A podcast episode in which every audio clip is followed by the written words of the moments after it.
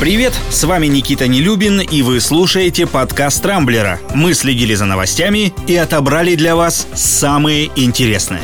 Суд Минска так и не смог предъявить официальные обвинения россиянке Софии Сапеге, которую вместе с ее другом, основателем телеграм-канала «Нехта» Романом Протасевичем задержали в Минске после посадки самолета компании Ryanair. Но, увы, это не означает, что обвинения вообще не будут предъявлены. Возможно, суд сделает это сегодня. А вчера инстанция отклонила жалобу адвокатов Сапеги на ее задержание. То есть процесс над россиянкой, безусловно, будет. Причем известен и его его приблизительный исход. В белорусском МИДе заявили, что девушку могут помиловать, либо передать в Россию для отбывания наказания. Учитывая недавнюю поездку в Сочи Александра Лукашенко, по итогам которой он под шум черноморских волн выпросил у Владимира Путина еще полмиллиарда долларов кредита, можно с определенной долей уверенности рассчитывать на благоприятный исход этого дела. Сама София, со слов ее адвоката, чувствует себя нормально и не выказывает никаких серьезных жалоб, хотя иногда случаются панические атаки, что в общем и неудивительно, учитывая место, в котором оказалась девушка, а именно СИЗО КГБ Беларуси. Похоже, российским туристам не суждено в ближайшее время погреться на турецких курортах. Вчера вечером источники ТАСС, близкие к оперативному штабу, сообщили, что ограничение авиасообщения с Турцией будет продлено. Напомню, именно сегодня официально истекает срок действия этих мер. В России по-прежнему опасаются за здоровье наших туристов, хотя эпидемиологическая обстановка в Турецкой республике вроде как улучшается. С апреля прирост заболеваемости коронавирусом там упал в 9 9 раз, а на популярном курорте Чешме в последние несколько дней нет вообще ни одного нового случая заражения. Президент Эрдоган на этом фоне вчера даже частично снял ограничения по всей стране, немного сократил комендантский час и разрешил кафе и ресторанам принимать посетителей.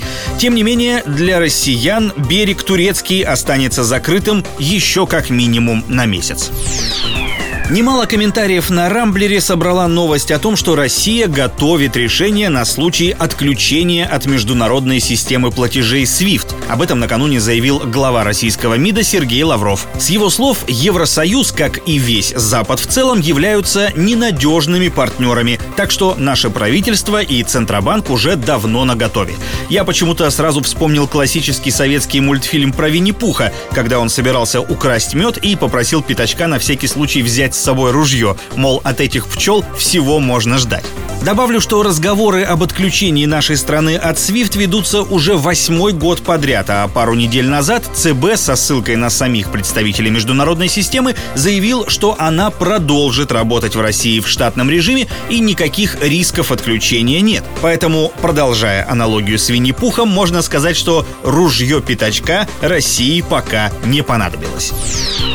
Не очень ободряющие новости для любителей выпить, а таких у нас, как известно, немало. В России предложили ввести лимит на продажу спиртного. Каждый гражданин сможет в течение одного года купить максимум 5 литров алкоголя. С такой бесчеловечной на первый взгляд инициативой выступил руководитель проекта «Трезвая Россия» Султан Хамзаев. Он сослался на определение, установленное Всемирной организацией здравоохранения, согласно которому 5-6 литров спиртного на человека человека в год грозит вымиранием населения. Представляю, как над этим предложением расхохотались матерые российские алкоголики, которые за месяц с легкостью выпивают примерно столько же. Кстати, в прошлом году потребление одной только водки в нашей стране выросло до 4,9 литра. И это лишь официальные данные, причем по одному напитку. Так что, боюсь, инициатива «Трезвой России», мягко говоря, запоздалая. Другое дело, что, кажется, ни одна из их идей так ни разу и не была воплощена в реальный закон.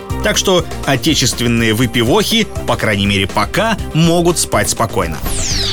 Для пользователей WhatsApp тоже есть приятные новости. Компания Facebook, которой принадлежит мессенджер, передумала блокировать тех, кто отказался принимать драконовские условия нового соглашения. Напомню, речь идет о том, чтобы передавать в Facebook еще больше персональных данных для того, чтобы компания могла использовать их для показа таргетированной рекламы. Отказавшимся это делать пригрозили сперва существенно урезать функционал WhatsApp, а затем и вовсе заблокировать аккаунт.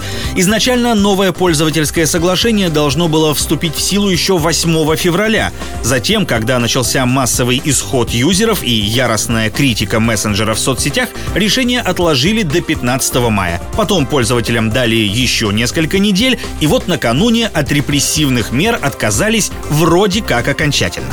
Решение, безусловно, разумное. Странно только, что приняли его так поздно, ведь несколько миллионов человек уже успели перейти на другие похожие сервисы.